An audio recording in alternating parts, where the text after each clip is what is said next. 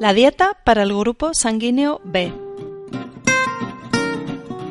El grupo sanguíneo B surgió hace 15.000 años en los montes del Himalaya, en pueblos pastores, que seguían una dieta a base de leche y derivados lácteos, especialmente el kéfir.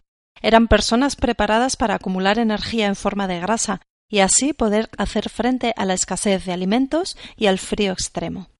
En la actualidad son personas que toleran bien la carne de cordero y carnero y toleran mal los cereales, excepto la avena, el mijo y la espelta, pues la agricultura se desarrolló lejos de sus tierras.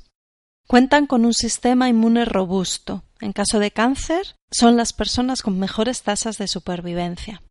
El punto débil de las personas del grupo sanguíneo B es el agotamiento del sistema nervioso en forma de fatiga crónica y fibromialgia y las infecciones por bacterias Escherichia coli, que esquivan las defensas del sistema inmune porque presentan una estructura similar a los antígenos del grupo B.